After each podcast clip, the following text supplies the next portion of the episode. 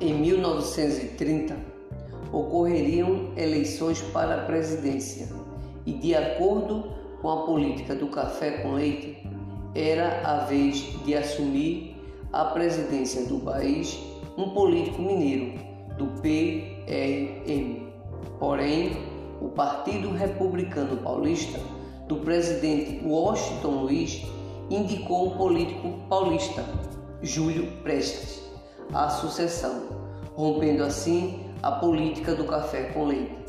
Descontentes, o Partido Republicano Mineiro junta-se com políticos da Paraíba e do Rio Grande do Sul e forma a Aliança Liberal para lançar à presidência do Brasil o gaúcho Getúlio Vargas.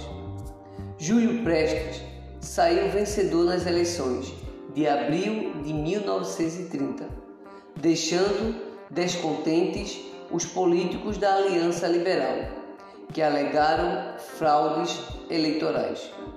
Liderados por Getúlio Vargas, os políticos da Aliança Liberal e os militares descontentes provocaram a Revolução de 1930.